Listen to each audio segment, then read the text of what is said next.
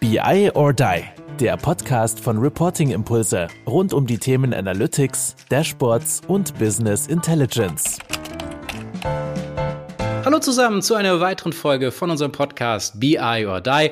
Heute wieder mit mir, Kai-Uwe Stahl und Florian Ponnert. Wunderschön, dass du da bist. Hi. Hallo Kai, vielen Dank für die Einladung. Ja, sehr, sehr gut. Also ich ähm, sage ja mal so, du kommst jetzt hier von, von Siemens Healthineers, ähm, ist ja auf jeden Fall sehr großes, bekanntes Unternehmen. Das ist ja auch immer spannend natürlich für uns. Ähm, du bist Head of äh, Business Performance Controlling, also von dem her ja auch äh, eine Stelle, die da eine große Verantwortung mitspielt. Und du bist tatsächlich eine Person, die noch extrem sympathisch und äh, viel zu erzählen hat. Ähm, von dem her, das ist natürlich die ideale Kombination, dann auch bei uns äh, im Podcast zu sein. Ja, vielen Dank für die Vorschusslorbeeren. Schauen wir mal, ob ich die auch erfüllen kann, ja. Wir, wir werden dich äh, challengen. Äh, wirst ja auch wieder fachliche Fragen bekommen und auch persönliche Fragen.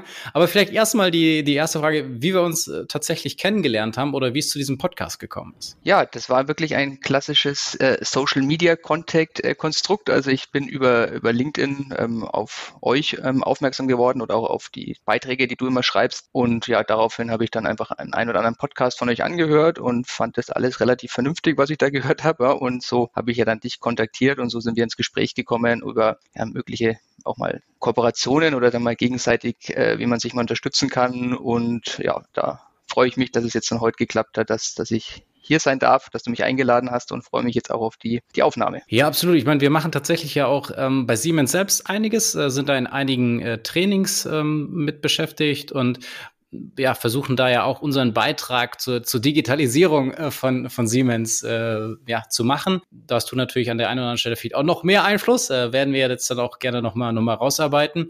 Und vor allen Dingen, was ich extrem cool fand, als äh, du dann uns angeschrieben hast oder mich angeschrieben hast in dem Fall, das war irgendwie so brutal ehrlich äh, direkt und sagt, hey, so und so könnte ich mir das vorstellen, kleiner Impulsvortrag, ich könnte mir das und das vorstellen, in der und der Situation hättest du da Interesse, aber hey, wir können da jetzt nicht sofort was bezahlen, aber wie, wie, wie stehst du denn dazu? Ich könnte mir das voll gut vorstellen, nach dem Content, was ich so gehört habe und ein bisschen wachrütteln und so weiter, vielleicht entsteht ja daraus was so.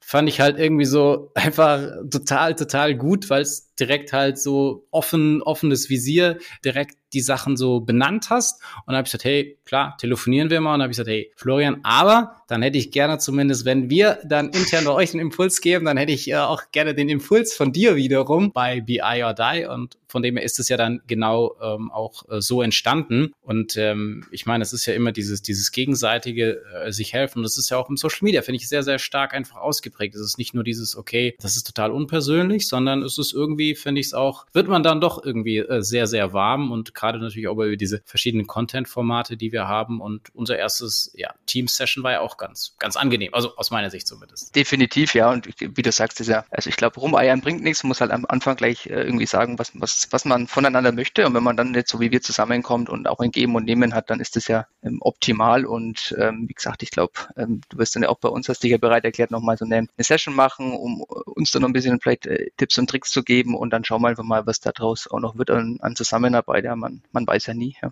Absolut. Ich meine, wir wussten auch nie, was wirklich aus diesem Podcast werden würde. Ja, jetzt haben wir inzwischen irgendwie über 10.000 Abonnenten und wir haben uns jetzt auch für so diesen nächsten Schritt entschieden zu sagen, naja, das ist ja alles kostenfrei und es wird auch immer kostenfrei bleiben. Jeder soll da äh, bestmöglichen Zugang auch dazu bekommen und haben gesagt, okay, wie könnten Leute denn Wertschätzung uns ausdrücken oder wie könnten wir das nutzen? Und da haben wir uns jetzt entschieden, dass wir so verschiedene Mitgliedschaften ähm, anbieten werden. Also ist alles weiterhin verfügbar. Und diese Mitgliedschaften, das heißt einmal anständig und ehrenvoll, wo man dann eben übers Jahr irgendwie zwischen 50 und 100 Euro uns zur Verfügung stellen kann. Und äh, diesen Betrag werden wir zu 100 Prozent nutzen und an die Stiftung Bildung weitergeben, weil wir sagen, Bildung ist ein extrem wichtiger Faktor, besonders auch für Kinder, gerade jetzt auch in, in Zeiten von Corona, dass da weiterhin auch versucht wird, eine, eine Gleichberechtigung über alle äh, Schichten und Ebenen hinzubekommen. Äh, und die engagieren sich da extrem viel. Da werden wir auch einen Podcast noch zusammen ähm, mit der Leitung ähm, dieser Organisation haben. Freue ich mich auch schon ganz auf, Katja da zusammen. Und ähm, das ist, wie gesagt, äh, eine Herzensangelegenheit von uns geworden. Ähm, wir werden das auch nochmal in die Show Notes sozusagen ähm, reinpacken. Werde ich dir auch nochmal den Link geben, also kannst du auch nochmal überlegen, ob du was äh, dazu beitragen möchtest. Eine andere Sache hier in diesem BI or Die Update, was jetzt so ein neues Format ist, es gibt auch ähm, zweitägige Trainings, also nicht nur bei Siemens, wie ich gesagt habe, sondern äh, immer Ende des Monats Dashboarding und Datenvisualisierung einmal in Power BI oder in SAC.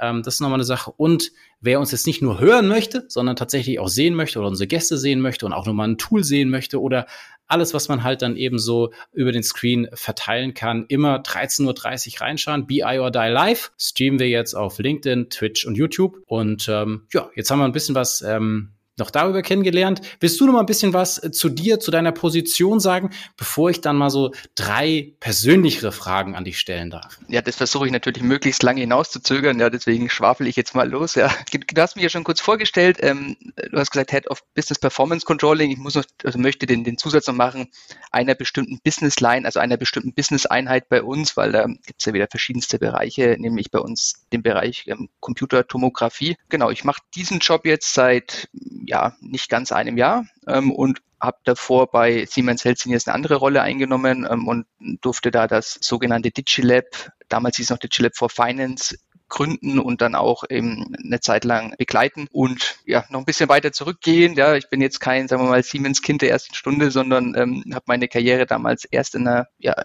Beratung ähm, begonnen, eine Beratung in Nürnberg und bin dann zu ja, Audi gegangen nach Ingolstadt, habe dort viereinhalb Jahre gearbeitet, äh, auch in einem ganz anderen Umfeld, also eher in einem wirklichen Supply Chain Management, also wirklich Logistikumfeld und bin jetzt eigentlich dann erst so in den letzten so knapp dreieinhalb Jahren dann zum Thema Finance gekommen und dann eben auch zum Thema Digitalisierung Finance. Also das war so ein bisschen eine Kehrtwende in meiner, in meiner beruflichen Laufbahn, wenn man so will. Sehr gut. Werden wir ja auch einiges nochmal ähm, zu dem DigiLab etc. DigiFlorian ähm, habe ich auch aus den Vorgesprächen rausgehört, äh, wie du dir da einen Namen gemacht hast. Wollen wir auch gerne ja auch alles nochmal ähm, besprechen und ich glaube, es sind auch viele sehr, sehr wertvolle Insights einfach dabei, wie ihr da davor gegangen seid oder wie du da ähm, das mit begleitet hast. Und ich denke, das ist ja auch immer so, diese, diese Best Practices und ähm, Ideen einfach zu haben, Inspiration zu geben. Genau das wollen wir ja auch hier in unserem Podcast machen. Nichtsdestotrotz steht für uns ja auch der Mensch, der Florian, äh, im, im Mittelpunkt und nicht nur das, was er alles kann und gemacht hat. Ähm, deswegen einmal mal äh, Nummer eins. Ähm, was steht ganz oben auf deiner Bucketliste? Was willst du unbedingt noch machen? Hm. Also ich habe so eine tatsächlich ganz einfache To-Do-Liste in mein Handy, wo in meinem Handy gespeichert, wo ich tausend Sachen halt immer reinschreibe, die ich irgendwann mal machen will. Und ich habe festgestellt, diese Liste wird immer länger und die hieß auch noch so, man müsste mal Liste. Und das habe ich mir dann gedacht, das kann ja nicht sein, dass die Liste immer länger wird und habe dann mal jetzt wirklich begonnen, entweder die Sachen zu löschen oder auch anzugehen. Und also spontan, was mir einfällt, eine Sache war diese Digi-Geschichte, ja, also was quasi meine bisherigen ähm, Erfahrungen damit sind, die auch mal versuchen, irgendwie niederzuschreiben. Ja, und ich rede jetzt nicht von dem dicken Buch, sondern einfach mal so die Kerngedanken äh, irgendwie zu, zu sortieren und vielleicht einmal niederzuschreiben. Und das ist ja dann doch immer Arbeit, ja, also Zusatzarbeit, die man halt machen muss. Und die habe ich lange rausgezögert. Aber das haben wir jetzt gemacht. Also mir meine ich, ähm, also war nicht ich alleine, sondern also ein Team von Siemens Healthineers zusammen auch mit einer Beratung haben da jetzt mal also ein kleine Artikelserie geschrieben. Der erste ist schon raus und der zweite, der kommt jetzt eben auch raus. Und das war jetzt mal so, was auf meiner Bucketliste stand, endlich auch mal nicht nur drüber reden, das zu machen, sondern halt auch mal auch mal machen, ja, einfach mal machen. Äh, und das, das fällt mir da jetzt mal spontan ein. Ja. Sehr gut, also das werden wir dann auf jeden Fall auch gerne äh, darunter verlinken, ähm, wenn du uns nochmal den, den Link zur Verfügung stellst zu diesem Artikel. Und wir denken auch an dich. Wir haben ja auch die ein oder anderen Publikationen. Ähm, vielleicht äh, finden wir da auch mal wieder einen gemeinsamen Weg, ähm, dass du dann noch weitere dazu äh, hinzufügen kannst, sozusagen. Ja, drei Charaktereigenschaften, die dich besonders auszeichnen. Puh, ähm, ich hoffe zumindest, ich bin authentisch, äh, versuche ich zumindest zu sein. Normalerweise pünktlich, glaube ich, ja. Und bisher kann ich das bestätigen. ich glaube immer neugierig auf Neues ist, glaube ich, auch sowas. Also passt vielleicht ein bisschen zu meiner beruflichen Laufbahn, dass das ja nicht jetzt so der also ich war nicht schon als kleines Kind unterm Christbaum gestanden und habe gesagt, wenn ich groß bin, werde ich äh, Financial Controller, sondern das war irgendwie alles so ein bisschen mehr aus Neugier eben geprägt, so verschiedene Richtungen eingeschlagen. Ähm, und wenn ich jetzt über mich selber reden müsste, würde ich das vielleicht auch noch als, als Eigenschaft nennen. Ob das eine gute oder eine schlechte ist, sei dahingestellt, ja, aber. Ich finde es ich find's eine extrem, ich finde es eine extrem gute. Also wir haben mir letzt wieder, also Authentizität, glaube ich, ist extrem wichtiger Faktor, auch bei allem, was wir tun. Diese Neugier, dieses, diese Wissenslust, was sich in was anderes reinzuarbeiten, äh, auch sich vielleicht in andere Leute reindenken zu können. Ähm, gerade ja, wenn du auch viele abholen musst, motivieren musst, mitnehmen musst, äh, gerade bei solchen Digitalisierungsprozessen, die du ja auch angestoßen hast, ist das eine, eine, eine Eigenschaft, die, glaube ich, ähm, nicht zu gering zu schätzen ist und ich glaube auch auf jeden Fall dann für dich stehen kann und für dich stehen sollte. Nummer drei ist, ähm, mit wem du gerne mal das Leben für eine Woche tauschen würdest. Hm für eine Woche das Leben tauschen. Also wir haben ja vorhin schon mal hier, äh, als noch der Aufnahmeknopf noch nicht gedrückt war, ja mal so kurz über Fußball gesprochen. Jetzt denke ich gerade in die Richtung, aber eigentlich. Ich habe jetzt gedacht, es kommt Uli Hoeneß oder so. Das ist, das ist witzig, dass du jetzt auch in die Richtung. Ich, ich höre ja auch gerade einen Podcast über Uli Hoeneß ähm, an, ja. Also deswegen wird es passen. Nein, aber eigentlich, wenn ich jetzt mal, also die Figur, die, die ich immer schon als mein Vorbild nenne, ist Homer Simpson. Also so einfach ähm, ist es ja. Und ich glaube, äh, die Person hat mich schon immer fasziniert, weil der gefühlt immer glücklich ist, so alles hatte, was er zum Leben braucht. Und immer wenn er, also dem ging es nicht um Geld und Co., sondern der einfach immer glücklich, zufrieden, hat so viel Mist gebaut aber hat sein, sein, sein Leben genossen, immer Spaß gehabt. Deswegen, ich glaube, wenn ich mit einer Figur tauschen könnte und ich in die Comicwelt abtauchen könnte, wenn das ginge, dann glaube ich, würde ich eine Woche mit Homer Simpsons tauchen. Ja? So, ich mein, der saß ja im Zweifel auch in einem äh, Siemens Kernkraftwerk, also von dem her ähm, Parallelen sind da ja dann äh, genügend äh, gegeben. ähm, also ja, finde ich, äh, finde ich witzig. Ich habe tatsächlich noch nie eine, eine Comic-Figur, also ich habe das ja schon das ein oder andere Mal gestellt. Ich muss jetzt für dich auch irgendwie dann an, an Bayern denken, also äh, bist ja, bist ja Bayern-Fan. Ich habe ja auch gesagt, das letzte Live Spiel, was ich äh, gesehen habe, war tatsächlich hier auch Champions League äh, Bayern gegen Tottenham. Und ich war wieder total verblüfft, wie lang das dann jetzt schon wieder her war, weil ich habe dann überlegt, äh, das war dann, glaube ich, November oder so, äh, Gruppenphase von der letzten äh, Champions League-Saison, ähm, wo sie ja dann auch die Champions League gewonnen haben. Also äh, furchtbar lange schon wieder her. Also schon, schon krass. Egal. Gut, da wollen wir jetzt gar nicht abdriften, sondern ähm, ich habe fünf Fragen für dich, äh, wo wir jetzt schauen, ob du natürlich fachlich dann genauso überzeugen kannst. Äh, die erste ist doch so ein bisschen eine, eine, lockere Einstiegsfrage, weil ich das eigentlich immer auch sehr spannend finde, weil ich ja einen ganz anderen Weg persönlich gegangen bin, nämlich in einem sehr, sehr kleinen Konstrukt unterwegs bin. Wir dürfen zwar große äh, Marken, große Namen auch beraten, aber selber sind wir ja sehr, sehr klein. Du hast von Audi gesprochen, du hast von Siemens gesprochen, bist jetzt ja auch immer noch bei Siemens. War das für dich die Entscheidung, bewusst in einen Großkonzern zu gehen und warum sagst du, hey, das passt einfach super für mich? Mhm. Also eigentlich war es erstmal der andere Weg. Also ich habe, wie, wie schon ganz erwähnt, in einer Beratung angefangen und es war eine Mittelstandsberatung. Das heißt, ich hatte da eigentlich Kontakt, auch meine damals, ist es noch ja Diplomarbeit, Gott hört sich das alt an, ja, ähm, die habe ich äh, in einem mittelständischen Unternehmen geschrieben und so war eigentlich immer meine Nähe zum Mittelstand da und Audi kam dann einfach zustande, dass ich immer in dem Logistikumfeld war und dann die Möglichkeit hatte, Logistik in Automobilindustrie auszuleben. Ja, und dann war für mich klar, dass so, also Automobilindustrie ist das Mecker der Logistik, das muss man mal gemacht haben, wenn man, wenn es ernst meint. Und so kam ich dann zum Großkonzern und war am Anfang auch ehrlich gesagt ziemlich wie soll ich sagen, etwas desillusioniert, ja, äh, ein mini kleines Rädchen im Großen und Ganzen zu sein. Das war dann so mal der erste ich nicht sagen Schock, ja, aber so eine, ein Tal, das man durchlaufen musste. Und dann habe ich aber gemerkt, dass man im Großkonzern nicht zwangsläufig einfach nur ein Rädchen sein muss, sondern dass wenn man Lust hat und sag mal, ja, eigene Ideen voranzutreiben, dass es eigentlich ganz selten jemand gibt, zumindest kann ich das jetzt für die zwei Großkonzerne ähm, sagen, bei denen ich bis jetzt gearbeitet habe, die einen da, sagen wir, aufhalten wollen, sondern dass das immer unterstützt wird. Natürlich braucht man wie immer halt gute Argumente, aber dass man dann eben dieses das schon ausleben kann, was man da machen möchte. Und dann hat so ein Großkonzern eben auch einen ganz großen Charme auf einmal, weil man kann Sachen ausprobieren. Und jetzt, wenn wir über das Thema Digi reden, ist es natürlich schon vom Vorteil, eine mächtige große IT im Hintergrund zu haben, ja, wo man sagt, man hat eigentlich eine, dass die komplette, das komplette Angebot an IT-Tools und IT-Power dahinter. Das ist dann schon sehr charmant. Und zum anderen, auch wenn wir über Impact reden, ähm, ist natürlich jetzt die Möglichkeit in so einem großen Konzern, ja, wenn man da etwas findet, was man dann auch skalieren kann, ausrollen kann, ist der Impact, den man erzielen kann, auch vielleicht größer als ähm, in, in kleineren Unternehmen. Und das war dann schon, was mich also wahnsinnig fasziniert an Großkonzernen und warum ich jetzt auch nie bereut habe, ähm, den Weg eingeschlagen ähm, zu haben. Es ist ja auch ähm, jetzt gar nicht so im Sinne von äh, mein Weg ist der richtigere. Also wir haben das hm. bei uns äh, zu Hause. Meine Frau auch ein sehr großer Konzern, äh, für den sie arbeitet. Also von dem her haben wir da so, sage ich immer, das, das Beste aus, äh, aus, aus zwei Welten. Und ich finde genau, du hast einen, einen Punkt gesagt und ich glaube, der der trifft es zum einen sehr, sehr gut, aber zeichnet eben auch die Person aus. Und das ist dieses, egal wo ich bin, kann ich was bewegen. Und man muss dann sicher halt eben nur überlegen, was sind die sag ich mal, die Stellschrauben, die ich habe oder was sind die Aktionen, die ich machen muss.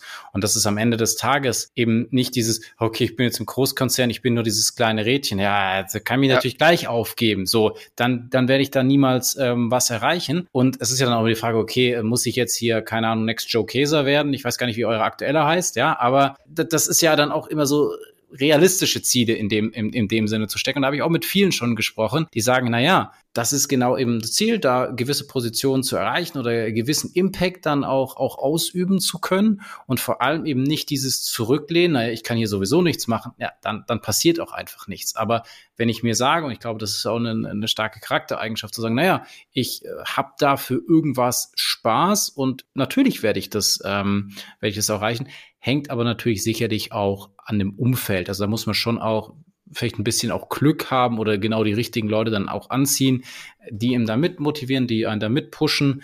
Und sonst ist natürlich Größe, wie du sagtest, äh, schon an vielen Stellen natürlich auch geil. Allein die unterschiedlichsten Positionen, die man in so einem Großkonstrukt machen kann oder Internationalität, solche Sachen ist natürlich schon extrem charmant in so einem großen Konstrukt oder halt auch diese ganzen, sag ich mal, Benefits, die links und rechts da noch liegen. Ja, ein kleiner Disclaimer vielleicht dazu. Also ich arbeite ja bei Siemens Healthineers. Wir sind jetzt seit ein paar Jahren auch eine eigenständige Company. Das heißt also eigenständig an der Börse geführt, haben also ja, sind eine, eine separate Company zu Siemens, zu der Siemens AG. Das heißt, wir sind ähm, auch sehr groß, jetzt durch die äh, Akquisition, die jetzt gelaufen ist, ähm, auch über 60.000 Mitarbeiter groß und ähm, also viele Milliarden Euro Umsatz. Aber es ist jetzt auch nicht dieses ganz große Riesen-Siemens-Schiff mit vielen hunderttausend Mitarbeitern, sondern wir sind also groß weltweit unterwegs. Jetzt ist es aber auch nicht so, dass ich, sagen wir mal, das, was ich tue, gar nicht mehr äh, irgendwie einordnen kann ins Gesamtbild, sondern äh, bei uns funktioniert das meines Erachtens sehr gut, dass, dass den Purpose ja, den meiner täglichen Arbeit, egal ob jetzt meine, meiner jetzigen Arbeit oder auch dem Thema Digitalisierung, immer wieder ähm, auch im Gesamtkontext irgendwie wiederfinden kann. Und ich glaube, das ist immer wichtig, dass man eben nicht dieses Gefühl hat, ich bin ein Rädchen,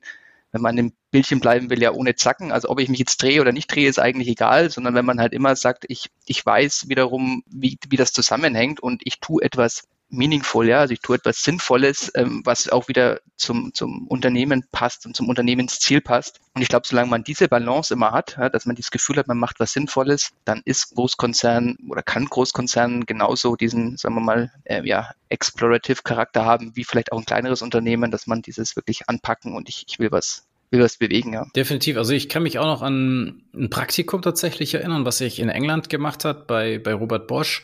Und da hatte ich auch einen sensationellen Chef. Und der hat es damals, obwohl ich da irgend so ein kleiner Praktikant war, auch immer verstanden, mich jetzt nicht so, okay, du musst jetzt hier, keine Ahnung, diese, diese Excel-Tabelle da treten oder hin und her, links und rechts ziehen, sondern das immer versucht sozusagen greifbar zu machen und größer zu machen. Und ähm, das fand ich schon immer eine, eine sehr coole Eigenschaft einfach, die, die er da mitgebracht hat und die einen selber halt auch viel, viel mehr motiviert hat, diese 37.000 S-Verweise oder was auch immer, was ich da gemacht habe in diesem, in diesem Praktikum, dann halt auch mit irgendwie mit Leidenschaft zu tun. Und das ist, äh, ja, ganz toller, toller Chef gewesen und das brauchst dieses Umfeld und dann kannst du in, äh, in jeglicher Größe oder kleine dann auch ähm, zufrieden sein oder unzufrieden sein. Und diese Sache Purpose oder den Zweck einfach auch zu finden oder dieses Übergeordnete, das ist ja auch manchmal gar nicht so einfach in dem, in dem kleinen Konstrukt. Da muss man sich ja auch ähm, überlegen, was will man, wo will man hin? Und ähm, deswegen, also finde ich das, finde ich das cool und auch zu sagen, hey, ich finde, ähm, Siemens ist ja dann zwar erstmal super groß, aber Siemens Health Engineer ist ja dann schon wieder ein bisschen kleiner, da kann man vielleicht auch wieder ein bisschen mehr bewegen. Also da für sich dann auch genau den, den, den Weg zu finden, ne, finde ich ähm, ja eine ein geile, geile Sache. Und wir haben ja auch genau gesagt, bewegen, Dinge anstoßen, ähm, Sachen verändern. Du hast mir vorhin gesagt, ich habe es vorhin ja auch schon mal erwähnt, so der Digi Florian, der sich ja auch äh, im Bereich Finance da bei seinen Kollegen dann dadurch einen Namen gemacht hat. Willst du da mal ein bisschen was dazu erzählen? Was waren da so deine Aufgabe? Wie ist es zu diesem Namen gekommen? Weil ich meine, dieses dieses eigene Branding. Wir reden ja auch immer Influencing nach innen, nicht nur nach außen, internes Marketing, wie auch immer du das äh, bezeichnen möchtest, ist ja extrem wichtig. Und es ist ja auch, wenn du gute Sachen machst, dann musst du auch darüber reden.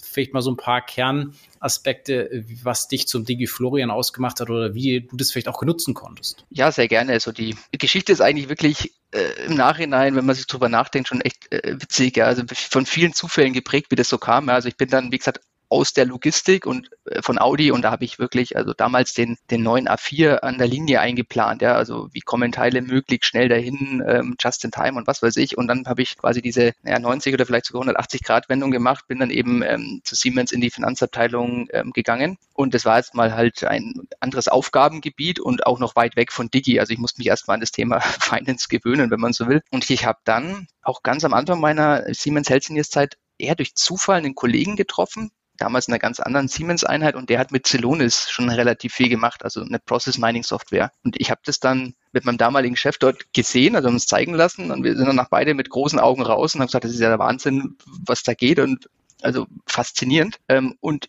wir beide zusammen haben dann eigentlich das bei Helsingers gefragt, wer macht es denn bei uns, haben keinen gefunden und haben halt dann beschlossen, jetzt versuchen wir das halt mal bei uns, so weit wie es geht, auch einzuführen. Und das war dann eigentlich so das erste Mal, dass ich quasi, wenn man so will, mit Digi Kontakt hatte. Ja? Also einfach meine, meine tägliche Arbeit kombiniert mit einer irgendwie neuen Technologie und das hört sich auch super groß an. Also ich habe das jetzt nicht, nicht äh, bei uns jetzt programmiert ja, oder, oder, oder wirklich hochgefahren, sondern gibt es halt wieder den Vorteil einer großen IT, die das dann für uns gemacht haben und ich durfte eigentlich dann warten, bis ich das fertige Dashboard vor mir hatte und dann halt dann anfangen konnte, damit rumzuspielen und dann halt ähm, macht das ja schon riesig Spaß. Ich weiß nicht, wie gut du dich auskennst im Process Mining, aber da ist wieder ein Großkonzern toll, dass du halt in, der, in dieser großen Spielwiese sofort auf Tausende von Potenzialen stößt, die du ja, also am liebsten sofort angehen würdest, um sie zu heben, ja. Und so kam das eine zum anderen. Also Process Mining hilft einem ja, Potenziale zu identifizieren. Dann kommt natürlich sofort die Frage, wie lösen wir denn jetzt oder wie heben wir die Potenziale? Dann kommt man ganz schnell zum Thema Automatisierung. Automatisierung kommt man zum Thema äh, RPA, also Robotic Process Automation. Und so kam irgendwie eins zum anderen, dass ich da so ein bisschen reingestolpert bin. Und dann war es, also das war so Zufall eins, ja, also einfach mhm, mhm. mal jemand getroffen und der hat mir was gezeigt. Und dann Zufall zwei, dass sowohl. Aber vielleicht dann auch den Zufall erkannt. Also das ist ja auch so eine Sache. Also man, man hat dieses Momentum, man hat das Mindset und man macht dann vor allen Dingen auch was mit, weil ich meine, du sagst zwar so schön, ja, wir haben da so eine riesen IT im, im, im Rücken und so und die machen da auch viel, die sind super, keine Frage, aber von dir muss ja auch was kommen oder es muss ja dann auch vorangetrieben werden und dann ja auch diese, diese Use Cases ausgearbeitet werden, weil ja, nur weil ihr die IT habt und nur weil es irgendwie möglich ist, wird es ja trotzdem noch nicht auf die Straße gebracht. Das ist ja schon auch noch äh, ein Doing und dieses Machertum, was aus meiner Sicht dann auch entscheidend ist. Ja, also das ist sicherlich dann die Neugier gewesen und auch mein damaliger Chef, ein hier Kudos an Konstantin, falls du das hörst, der, der das halt ganz stark äh, mitgetrieben hat. Und aber damals, wie gesagt, nicht mit dem Grund, irgendwie jetzt Digitalisierung sich auf die Fahne zu schreiben, sondern es war pure Neugierde. Ja. Und dann der zweite Zufall, oder was heißt Zufall, ja, also Zufall, dass ich da richtige Zeit am richtigen Ort war, ähm, dass das Thema Digitalisierung von unserer Unternehmensspitze oder in dem Fall unserem ähm, CFO als Priorität definiert wurde. Also äh, ihm war wichtig, dass das ein, ein Fokus bei uns bekommt. Und er hat es dann auch einem seiner Direct Reports ähm, eben gegeben als Thema. Und ich bin auf diesen, ähm, auf diese Person, den Herrn Stefan von Bierer, getroffen. Und ja, er hatte quasi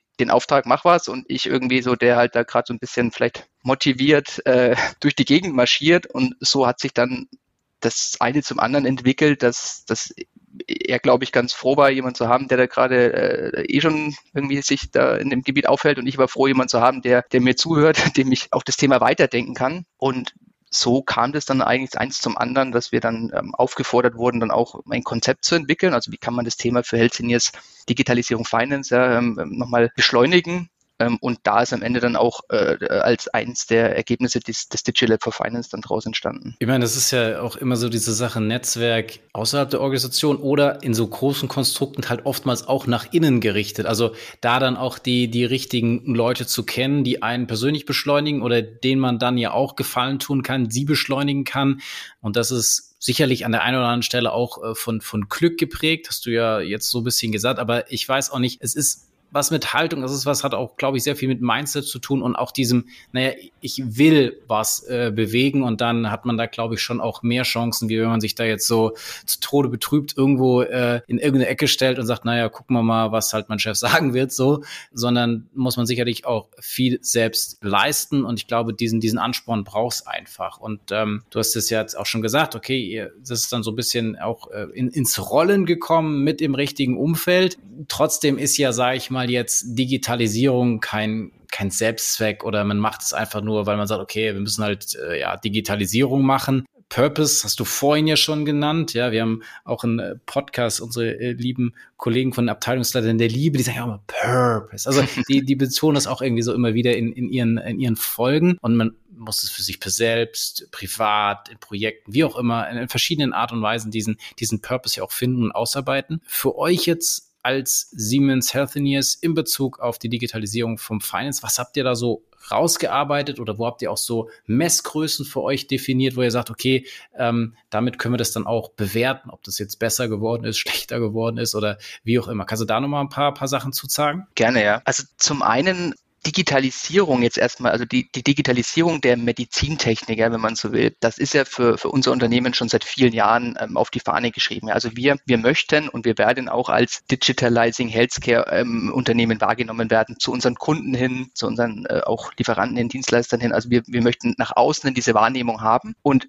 für uns war jetzt eben dann auch mit ich habe vorhin schon gesagt, es wurde auf die strategische Agenda eben sehr hochgehoben, zu sagen, das darf nicht nur nach außen sein, sondern das muss auch innen passieren. Also die interne, die unternehmensinterne Digitalisierung gehört für uns genauso dazu wie die Digitalisierung eben ähm, unserer Produkte und Dienstleistungen zum Kunden hin. Also das ist vielleicht so Purpose 1, ja. Also es unserer Meinung nach geht nur beides. Also nur wenn du sagst, ich digitalisiere mich von innen heraus auch, äh, äh, auch zum Kunden hin und umgekehrt, dann ist diese Kette irgendwie geschlossen. Also auch nicht nur drüber reden, sondern eben äh, man muss auch liefern. Und habt ihr da tatsächlich auch von, ich meine, das sind ja so ein Amazon oder ein Google, die gehen ja auch teilweise in so, in so Health-Schienen mit rein. Also war das auch so ein bisschen getrieben oder war das schon auch eher so aus dem, naja, es ist einfach ein, ein, ein logischer Schritt und wir waren schon immer sehr, sehr fortschrittlich? Oder habt ihr da auch, spürt ihr da auch, sag ich mal, neue, äh, sag ich mal, ähm, Competitor?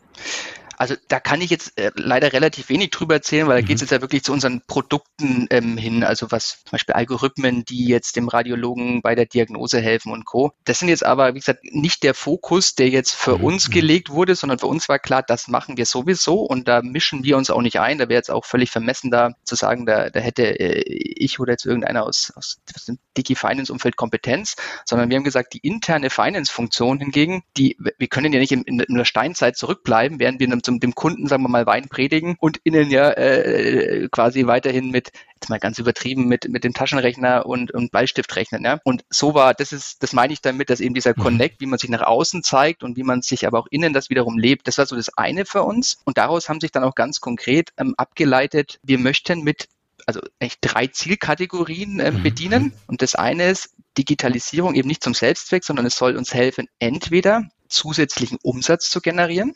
Also alles, was uns hilft, ja, ähm, aus dem Thema Digi raus zusätzlichen Umsatz zu generieren, ist ähm, zahlt in die Zielmatrix ein. Das zweite, jetzt wenig überraschend, alles, was uns hilft, unsere Kostenbasis irgendwie nachhaltig zu, äh, zu halten. Also damit meinen wir jetzt weniger äh, Kosten zu senken und Leute rauszuschmeißen, sondern eher unterproportional zu wachsen in den Kosten. Also sprich, unser Unternehmen wächst zum Beispiel sechs Prozent und die Kosten wachsen eben nur mit drei Prozent. Ja, also das ist ja schon ein, dann ein quasi Produktivitätserfolg daraus.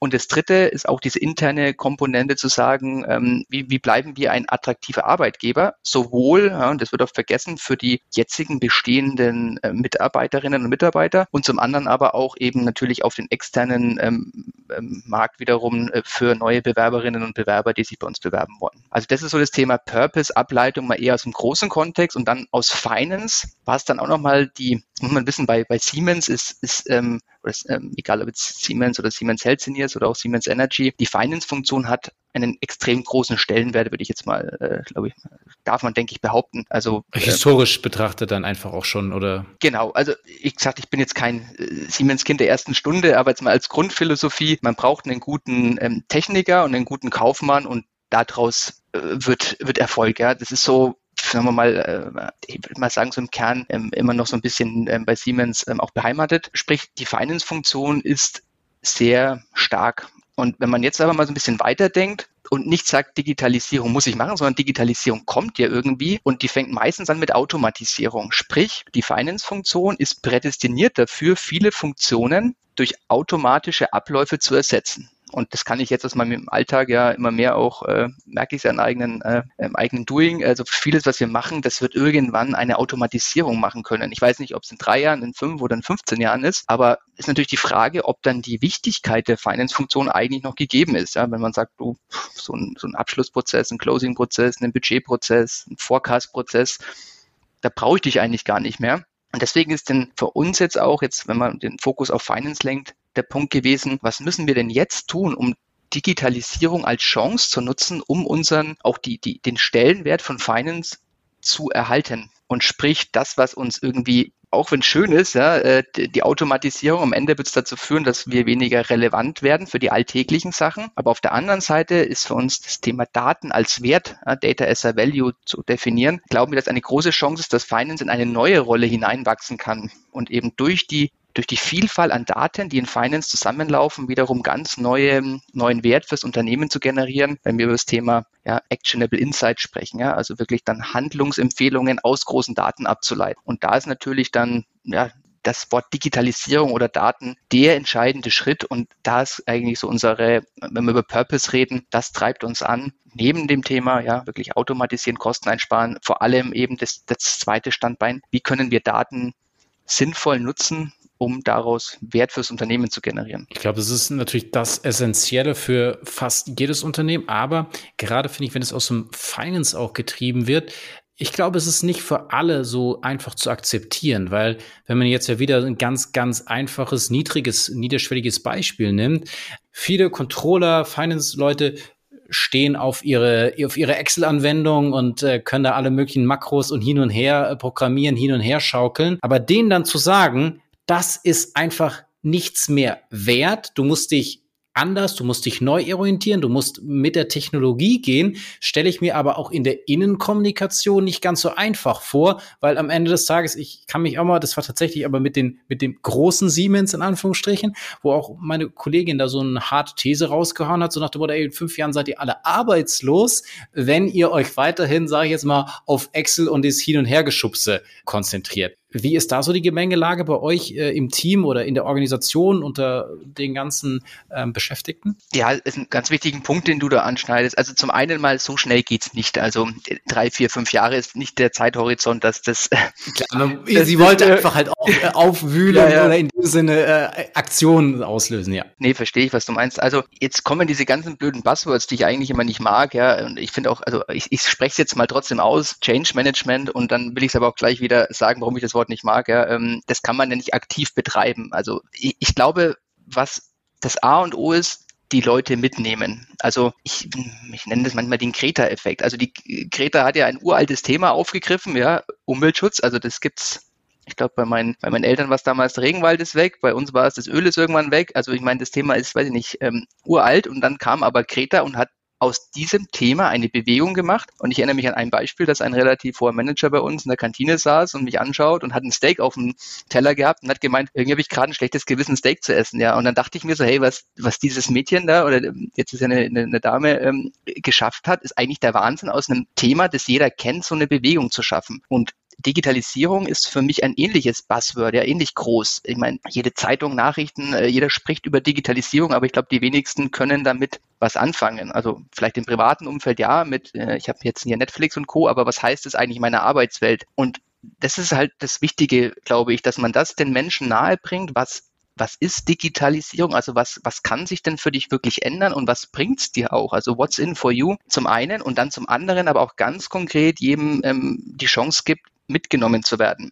Sei es durch Trainings, ja, ähm, und damit meine ich jetzt nicht einfach mal hier eine Schulung anklicken und durchmachen, sondern auf so eine Art, wie, wie das Learning Journey mitzunehmen und jeden auf ein bestimmtes Level zu hieven. Und es muss nicht jeder ein Profi werden, also nicht jeder muss Power BI bei uns bauen können. Da reichen dann wieder ein paar Experten, aber dass jeder so eine Art Grundverständnis hat und weiß, warum wir das tun und auch wieder einen Purpose dahinter sieht. Und das ist so die Strategie für uns, also wirklich diese, dieser Ansatz, die Leute, möglichst viele Leute mitzunehmen. Ob man da wirklich alle dann am Ende trifft, weiß ich nicht. Das schafft man wahrscheinlich in Großkonzernen nie. Aber es geht uns darum, die Masse in Bewegung zu setzen, ja, wieder Analogie zu Greta und zu sagen, wir machen es nicht nur als, als Buzzword, weil man es halt machen muss, sondern wir glauben wirklich, dass das also wir, wir glauben an den, an den, den Sinn dahinter und wir glauben, dass es der richtige Weg ist. Und bislang muss ich sagen, bin ich auf ganz wenig Leute gestoßen, die jetzt wirklich das kategorisch ablehnen, ja, sondern sicherlich kritisch nachfragen, wieso, weshalb, warum. Aber jetzt diese wirklichen Ablehnungshaltung, die die treffe ich ganz selten. Ich finde es cool. Also Kreta-Effekt finde ich nochmal ein, äh, ein, gutes, gutes Wording. Ähm, wir sind jetzt auch so, äh, mögen sehr gern diesen Begriff des Influencings. Aber Kreta-Effekt ist ja auch genau dieses, eine Community schaffen. Und ähm, das kann man intern, das kann man extern tun gibt auch gute Bücher dazu. Eva Murray hat da auch ein tolles äh, zu, zu dem Community-Gedanken ja auch geschrieben und dass das ja auch eigentlich dieses moderne Lernen eigentlich ausmacht, mit meinen Kollegen zusammen in verschiedenen Gruppen das kann ja auch immer mal wieder auch von, von, von, von extern dieser Impuls sein. Und das war ja auch, wo wir uns intern getroffen haben, gesagt, okay, Kai, kannst du da einfach auch nochmal so ein paar Sachen äh, reinwerfen? Und dass man da eben sich aus, aus dieser Zusammenarbeit dann, dann die Leute auf dieses, auf diesen Weg eben mitnimmt. Da mag sicherlich auch mal irgendwie ein paar andere Trainings mit dabei sein, aber es ist halt auch diese Kontinuität, die da, die da dazugehört. Nicht nur dieses One-Off. Jetzt, ich sag jetzt mal, machst du Digitalisierung eins, zwei, drei und dann bist du hier der, der große Zampano, aber sich auch ähm, klar machen und das auch deutlich sagen, dass man, man muss halt wahrscheinlich ein, eine, eine kleinere Masse, Art gesprochen, die muss man erreichen die, die bewegt dann auch was. Dann gibt's aber halt, das ist vielleicht dann auch in einem Großkonzern einfach so, vielleicht auch ein paar Rädchen, die wollen auch nur die Rädchen sein, ja. Aber die müssen halt dann trotzdem irgendwie was anderes performen. Aber es muss halt diese, diese, diese entscheidende, diese kritische Masse, ich glaube, die muss äh, voranlaufen und die will auch was bewegen und die muss auch was bewegen. Und, und dann ist das Ganze äh, insgesamt erfolgreich. Und da so dieses, ja, als Strahlkraft sozusagen vielleicht einen Leuchtturm zu haben oder Persönlichkeiten zu haben, wie jetzt so eine Kreta, die kann man ja intern genauso haben. Ist dann halt der Digi-Florian naja, oder, oder andere, je nachdem, äh, die, die da halt was lostreten können.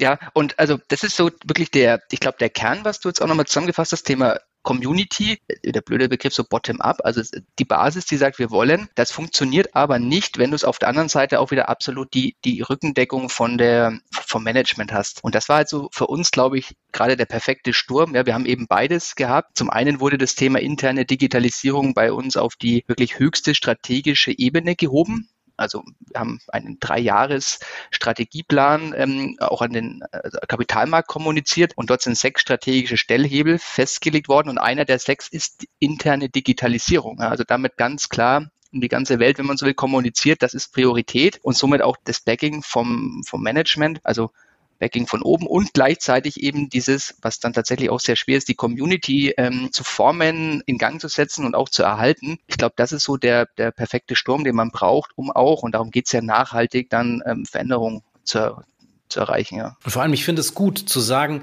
nicht ich lehne mich zurück und hoffe, dass die da oben irgendwann mal auf die richtigen Ideen kommen, sondern ich bereite das auch schon vor und das kann jeder auf jeder Ebene, ob er jetzt ganz oben, mittel, wo auch immer ist. Und das finde ich immer so schade, dass dann ganz oft gesagt wird, egal bei was es Digitalisierung, Dashboarding, IT, whatever, ja, wir müssen ja jetzt erstmal hoffen, dass die da oben irgendwas tun und dann können wir aktiv werden. Oder es braucht erstmal im Management irgendwelche Influencer, damit wir dann auch wirklich da geile Sachen machen können. Das finde ich, das ist einfach komplett falsches Mindset ja. zu sagen, oh, ich lehne mich erstmal zurück, oh, vielleicht bekomme ich ja irgendwann mal den Auftrag, dann was zu tun. Und das finde ich so schön, dass du das gesagt hast.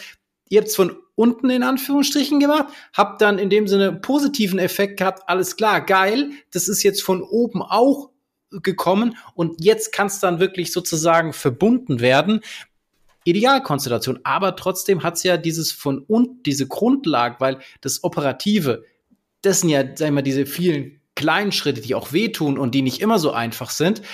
Und dann gibt's natürlich diese, diese geilen Synergien. Und das ist natürlich ein, ein, ein tolles Best Practice, so von, äh, von dem wahrscheinlich der jeder träumt. Wir haben jetzt schon so ein bisschen gesagt, okay, wie seid ihr vorgegangen? Jetzt hast du einen Punkt, der ja auch nochmal rausgearbeitet, ist von unten gekommen, ist von oben gekommen und so diese Best Practices sind ja für alle da auch irgendwie so als, als Inspiration äh, ganz, ganz wichtig klar kann man es immer wieder zusammenfassen und sagen, hey, Doing ist über alles. Also ich muss starten, ich muss irgendwas machen, ich muss äh, mich bewegen. Aber kannst du noch so ein paar Sachen so von dem, wie ihr vorgegangen seid oder Dinge, hey, die haben besonders gut funktioniert oder ähm, die würde ich vielleicht auch wieder anders machen oder die würde ich genau so wieder tun? Kannst du da noch ein paar, paar Einblicke geben? Gerne. Also ich, ich glaube, es geht immer los, ja. Also ich, ich, wir haben uns nochmal in die, in die Situation irgendwie gestellt, was wäre denn, wenn wir gerade nochmal von Null loslegen würden? Ja, was wäre denn so ein Kochrezept, was man vielleicht so irgendwie jetzt jemandem mitgeben könnte? Und wir haben lange drüber nachgedacht, was ist denn eigentlich so der erste initiale Schritt? Und das ist wirklich dieses, es geht nur, wie wir es gerade schon gesagt haben, wenn man das absolute Backing hat vom Leadership-Kreis. Also wenn die, wenn die Unternehmensführung nicht dahinter steht, man quasi immer betteln muss, darf ich nochmal, darf ich weitermachen, dann wird's nichts. Also das ist, glaube ich, äh, ohne dieses, dieses äh, Commitment würde ich, glaube ich, keinem empfehlen, weiterzumachen, wenn es nicht vorhanden ist. Und vielleicht auch so drei, drei kleine Tipps, ja, wie kann ich eigentlich rausfinden, ob mein Management es wirklich will?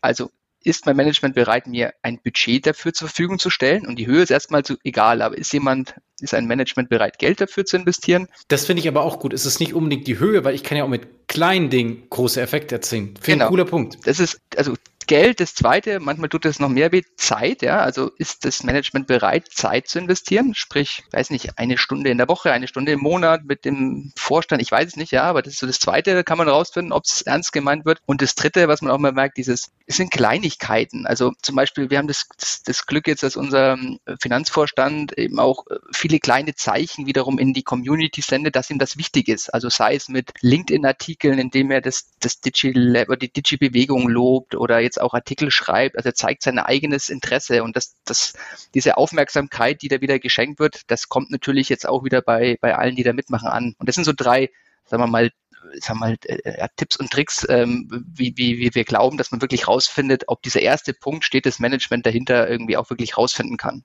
Weil wenn ich das Management frage, sag mal, ist dir Digitalisierung wichtig, sagen die immer ja, ja aber man muss ja richtig rauskitzeln, wie, wie ernst das ähm, ähm, gemeint wird. Also das ist, glaube ich, so der, der erste wichtige Punkt. Und was dann, glaube ich, am Anfang auch wichtig ist, ist, es geht nicht nebenher. Also jeder hat einen Job, den er halt ähm, ja, macht. Also man muss irgendwie Freiraum für die Leute schaffen und in Großkonzernen bei uns war es jetzt eben so, eine zentrale, das DigiLab eben eine zentrale Anlaufstelle zu gründen. Also ich glaube, das ist auch wichtig, dass man dem auch ja, eine, also Ressourcen zur Verfügung stellt, damit loszulegen ähm, und es auch sehr schnell, also vielleicht als dritter Punkt in der Anfangsphase, tangible zu machen. Also sprich, was ist denn das Buzzword Digitalisierung jetzt. Ähm, und wirklich, was ändert sich für den Controller oder die Controllerin oder, äh, oder im Accounting-Bereich, ja, was ändert sich denn im täglichen Doing? Und sich da schnell ein, zwei, drei kleinere Use Cases rauszusuchen und die dann auch wirklich ähm, ähm, zu Ende zu bringen. Also wirklich den zu zeigen, hey, guck mal, sei es was Kleines, ja. Früher, hey, du hast deine Auswertung im Excel immer angeschaut, dann musstest da dich am Computer einloggen und jetzt hast du hier einen Link zu einem Dashboard und kannst es dir abends im Handy anschauen in drei Minuten. Ja, also es muss nicht das, die, die Welt retten erstmal, aber das möglichst schnell tangible, tangible zu machen, greifbar, was ist denn damit gemeint? Also das war so für uns so die, die, die, die Lessons learned, glaube ich, wie man loslegt und darauf aufbauend gewinnt die Bewegung dann immer mehr wie so ein Schneeball auch an ähm, an Bewegung und dann kommt man sehr schnell so mehr in strategische Themen. Also dann heißt ja gut, habt ihr mal schon los, schön losgelegt, aber was ist denn jetzt euer Mittelfristplan? Ja, dann kommt man zur Frage, wie schaut denn eine Roadmap aus? Ja, und dann muss man sich mal beschäftigen, hey, wie kann ich denn eine Digi-Roadmap entwickeln? Über Fragen dann mit, also wie, wie ist es denn mit den, mit den Grundlagen? Also ich irgendwie brauche ich ja die Datengrundlage merkt man irgendwann ist nicht so schön aufgeräumt, wie man sie gerne hätte. Ja. Man merkt, dass die die, die, das, das Skillset vielleicht auch der Kolleginnen und Kollegen nicht das ist, das man braucht. Also dann kommt man ganz schnell in die Frage im Knowledge Management, ja, wie, wie bildet man die, die Finance Community weiter? Das ist vielleicht jetzt die zweite Phase. Und dann kommt die dritte Phase und die entscheidende, glaube ich, glauben wir, nachhaltig Impact zu generieren. Ja? Also bisher hat man ja viel eingezahlt in die ganze Bewegung, aber wie kriegt man jetzt wirklich Mehrwert raus? Und da eben die zwei Themen, wie erzeuge ich den Mehrwert, also wie skaliere ich Lösungen und zum anderen dann auch, ähm, wie messe ich Erfolg? Also dieses Thema wirklich war eine schwierige Frage für uns. Ja. Was ist denn der Vorteil von Digitalisierung? außer dass ich Kosten einspare. Das kann ich messen. Ja. Aber dass ich meine Forecast-Genauigkeit im Finance-Bereich erhöhe, also welchen Wert schreibe ich denn diesem Erfolg dahinter in, in Geld? Ganz, ganz schwierig. Ja. Und das ist dann, glaube ich, irgendwann kommt man aber an den Punkt, ja, dass man sagt, nur, nur was ich messen kann, das gibt's irgendwie gefühlt auch. Ja. Und das sind dann sozusagen eine kurze Reise, die wir so durchlaufen haben von mal klein anfangen, loslegen und dann geht's eben, wie gesagt, in diese immer mehr strategischeren Fragen, die man dann lösen muss. Und wir haben eben versucht, auf jede eine Antwort zu finden, ob das gute oder schlechte sind, das wird dann die Zeit zeigen, ja. Aber es ist halt auf jeden Fall eine Antwort. Und es ist dieses am Ende des Tages klein gestartet, das Ding dann immer größer gemacht, mehr Leute mit reingezogen zentral vor Dingen auch gestanden. Du hast also, okay, dieses Digilab mal aufgemacht, aber nur dieses Digilab aufmachen bedeutet ja erstmal nichts. Es ist ja dann die Arbeit, die beginnt und dann auch auf operativer Ebene Use Cases zu schaffen und jedem Einzelnen vielleicht ja auch was mitzugeben, um das dann wieder zum, zum Größeren äh, zusammenzupuzzeln. Das finde ich, ähm, ist schon ein, ein sehr geiler Weg und ähm, ja, danach wird es sicherlich immer dezentraler und jeder, jeder äh, wird da irgendwie dran dran arbeiten, weil es ja dann auch von der strategischen Ebene logischerweise irgendwann wieder runterkommt auf, die auf die allen sozusagen, die dann davon profitieren sollen. Aber halt ja, sich so einen Strang in dem Sinne mal zu nehmen, den dann immer größer zu machen. Natürlich brauchst du vielleicht auch an der einen oder anderen Stelle dann diese diese Glücksmomente insofern, dass man sagt, okay, jetzt ist halt direkt von oben auch gekommen. Wir haben von unten schon was vorbereitet gehabt, haben uns da dann gegenseitig äh, die Bälle zugespielt. Ist natürlich ähm, sensationell, aber man muss natürlich dann auch äh, wahnsinnig daran an diesen Aufgaben wachsen, weil ich sag mal, jetzt hat man vielleicht auf einer ganz operativen Ebene, sag ich mal, äh, da Dinge angestoßen, aber dann muss man ja auch wieder die Fähigkeit haben, okay, jetzt muss es auch wieder auf strategischer Ebene oder sagen, ja, was ist denn jetzt genau der Erfolg? Was ist denn Digitalisierung? Ja, ist es nicht nur Kosten, Umsatz und was weiß ich, was diese, diese Punkte, die du da angesprochen hast. Und wie nutze ich denn vielleicht auch wieder meine Kollegen, die ich jetzt habe? Weil äh, bei den Kollegen von Microsoft, die hatten wir ja auch mal bei uns im Podcast, die gesagt haben, naja, wir hatten vorher einen Planungsprozess, der ist über drei Monate gegangen. Ja, und jetzt halt mit der Unterstützung von Artificial Intelligence haben sie es halt irgendwie geschafft, so sag ich mal, diesen ersten großen Wurf in drei Tagen zu bekommen, ja. ja. Das ist ja dann aber auch ein Riesenprozess, der dann verändert wurde. Und, und wie laufen dann, wie läuft es dahinter? Trotzdem müssen da sich ja noch Menschen unterhalten. Und, und wie gehen wir denn auch damit um? Oder vielleicht brauchen wir auch gar nicht mehr so viele Leute aber die können ja trotzdem irgendwas anderes Sinnvolles tun. Ähm, von dem her, glaube ich, kommt man da in viele Fragen dann auch rein, die super, super challenging sind. Und es ist ja nicht nur damit, glaube ich, ich schmeiß die Leute raus, sondern ich kann sie dann wieder neu nutzen oder ich muss vielleicht intern, das sagtest du ja auch mit den Lernprogrammen, muss ich dann auch re- und upskillen und nicht immer nur neue Leute rein, sondern auch ähm, die bestehenden weiter zu nutzen ist vielleicht dann auch eine Herausforderung in so einem großen Konstrukt, was ja auch so äh, vielleicht die eine oder andere längere Betriebszugehörigkeit hat und so. Da hat man ja dann auch nochmal andere Challenges, aber man muss dann auch selber, und das ist ja wieder diese Neugier, die du da beschrieben hast, die es halt einfach braucht, damit man sich da, da wandeln kann. Das finde ich ähm, super, super spannend. Gut, wir ähm, laufen ja auch, ich will nicht sagen aus der Zeit, weil wir uns ja kein Zeitlimit erzähliches gesetzt haben. Doch es gibt noch äh, eine letzte Frage für dich und auch so aus dem Vorgespräch so rausgehört, es gibt für dich ja schon so gewisse dominierende ähm, technologische Säulen, wie du sie ähm, genannt hast, für äh, Digi, Digi Finance oder für die Digitalisierung äh, der, der Finance. Ähm. Was sind die? Warum sind die das? Vielleicht da einfach nochmal so ein bisschen äh, was zu sagen oder auch gerne nochmal so ein bisschen Ausblick, in welche Richtung ihr da noch was erreichen wollt. Ja, die Technologien sind eigentlich nochmal nachgelagert. Ähm, bei uns gewesen sind die erste Frage war, was, was machen wir eigentlich, wir Finanzler? Ja, und jetzt äh, könnte ich natürlich äh, die Welt erklären, wie, was wir alles Tolles machen, aber man kann es auch relativ böse runterbrechen und sagen, die Haupttätigkeit ist, also viel ist Reporting. Ja? Das zweite ist viel Forecasting, also wie wird denn die Welt in einem Monat, im nächsten Quartal, am Jahresende ähm, sein. Und jetzt vielleicht noch so eine Besonderheit, zumindest bei uns in, in vielen Ländern bei uns vor allem wird der ganze Order-to-Cash-Prozess, also wirklich das operative Abwickeln einer Bestellung, auch dem Finance-Bereich zugeordnet. Also wie gesagt, wir machen sicherlich noch mehr, aber das sind sicherlich so die drei Kernebenen oder Tätigkeiten, die, die unseren Alltag dominieren. Und wenn ich jetzt mal daraus ableite, und jetzt geht es eher ins Thema Technologien. Welche Technologie hilft mir denn in, in diesen drei, für diese drei Themen am meisten, um voranzukommen? Vielleicht fangen wir mal mit dem einen an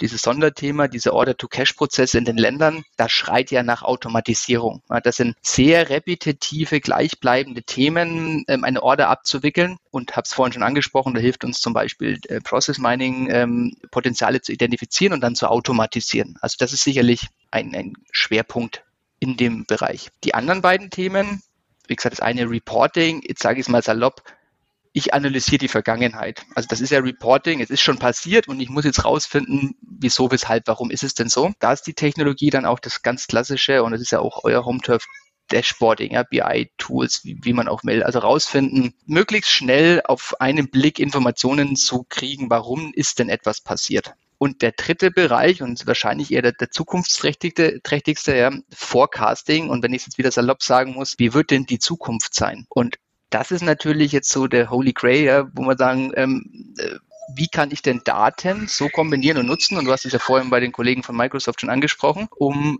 zum Beispiel meinen Forecast-Prozess möglichst von einer Maschine rechnen zu lassen und nicht wie heute Tausende an Mann ich glaube, Mannstunden ist noch nicht gegendert, oder? Mann- und Frau-Stunden da halt reinzustecken, ja. Personenstunden vielleicht? Personenstunden, genau, ja, da reinzustecken. Und das sind jetzt einmal die drei dominierenden Technologien wiederum. Und da gibt's natürlich jetzt wieder verschiedenste Level, die, die für uns relevant sind. Also beim Dashboarding zum Beispiel von, ich zeige es halt einfach jetzt in einem Dashboard an, und habe es früher im Excel gehabt, zu ähm, kann ein Dashboard mir denn eigentlich, können wir den Spieß mal umdrehen, ja, dass ich nicht im Dashboard danach suchen muss, wo ein Problem ist. So ist es ja normalerweise, ja. Also ich muss dann runterklicken und dann sehe ich, oh, ich habe hier eine Abweichung. Kann ich den Spieß eigentlich umdrehen, dass ich das Dashboard gar nicht aufmache, sondern das Dashboard meldet sich bei mir und sagt, ähm, hallo Florian, ich glaube, du solltest mal hier auf den Link klicken, dann wirst du sehen, dass du in dem und dem, weiß ich nicht, Land folgende Abweichung hast und es scheint wohl ein Problem zu geben. Also, ja, also diese drei Technologiestränge haben natürlich verschiedenste Level wieder, die dann hoffentlich helfen, um das Business auch voranzubringen. Ja, ich meine, das sind, äh, glaube ich, drei sehr spannende ähm, Felder, wo man ja auch noch äh,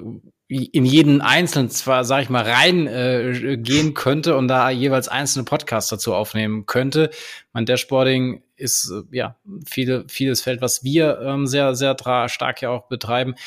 Natürlich ist Dashboarding ja auch bei Data Predictions ein Faktor, weil es ist ja dieses Medium, mit dem ich das am Ende kommuniziere. Und selbst auch, wenn ich jetzt sage, hey, ich habe meine ganz tollen Mannschaft von Data Scientisten etc. etc., es muss ja am Ende des Tages dann auch wieder vielleicht visuell kommuniziert werden an gewisse Entscheidungsträger.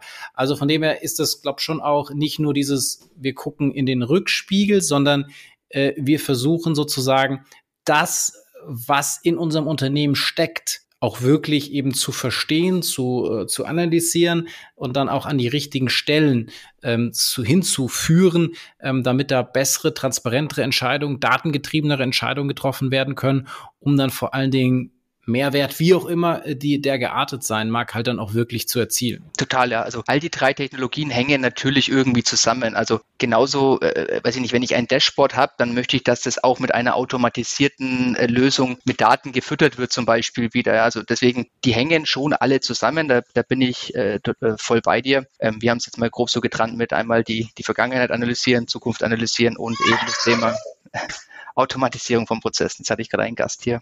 Sehr gut. Ja, ich meine, der hat ja auch äh, Anspruch sozusagen auf den Papa wieder. Andreas sagt immer, ich, ich soll nicht immer so viel von, von, von meiner Familie erzählen in den Podcasts, wurde ich, äh, er sagt das nicht, er sagt es so, so, so spaßeshalber. Wir hatten heute äh, da auch ein Gespräch äh, und dann habe ich gesagt, ja, okay, ähm, Kai erzählt dir eh immer nur über die Familie, aber wie gesagt, jetzt wird es auch äh, von dir mal mit reingebracht. Von dem her machen wir vielleicht einfach äh, da einen, einen Deckel drauf. Ähm, ich kann von meiner Warte nur sagen, ich ich fand es ähm, sehr spannend, ganz toll, dass wir uns da ähm, austauschen konnten, uns da sehr, sehr viele Einblicke gegeben hast, wie ihr ähm, das Thema Digitalisierung im Finance-Umfeld angegangen seid, auch aus einer sehr, ähm, sagen wir mal, praktisch angefangen bis hin zu, zu strategischen Themen, wie er, wie er das ähm, so gemacht hat, war, denke ich, äh, für viele ähm, wieder sehr erhellend. Ähm, von dem her ganz, ganz herzlichen Dank dafür. Ähm, Freue mich natürlich dann auch, äh, wenn ich in dem Umfeld äh, dann in Richtung Dashboarding ein paar Impulse geben kann, äh, was wir darüber denken. Ähm, von dem her werde ich mich da auf jeden Fall ähm, dann auch für dieses äh, Interview, für diesen Podcast revanchieren. Und ja, und jetzt ist, wie du sagst, äh, am Ende äh, dieses Podcasts immer so die, die gute Tradition ähm, dass der Gast äh, das letzte Wort hat. Du kannst da jetzt nochmal äh, tun und lassen ähm, und sagen, was du möchtest, dass du äh, dich direkt parallel schon äh, für die Ehrenvollmitgliedschaft angemeldet hast oder ähnliches oder anderen äh, das anraten oder deine Familie grüßen. Ich sag auf jeden Fall ähm, schon mal Dankeschön und ähm, auf bald. Und ähm, das letzte Wort hast du. Ja, ähm, also bleibt eigentlich nur vielen Dank zu sagen. Es war mein erster Podcast. Ähm, habe davor noch nie einen aufgenommen. Deswegen hat super viel Spaß gemacht und gerne wieder. Und wir freuen uns natürlich sehr auf deinen Gegenbesuch bei uns um, äh, zum Thema Dashboarding. Und ja, bis dahin schöne Grüße von Nürnberg nach Stuttgart. Das war BI or Die, der Podcast von Reporting Impulse. Danke, dass ihr auch diesmal wieder mit dabei wart. Wenn es euch gefallen hat, dann hinterlasst uns doch eine gute Bewertung. Und abonniert den Podcast, um keine weitere Folge zu verpassen. Bis zum nächsten Mal.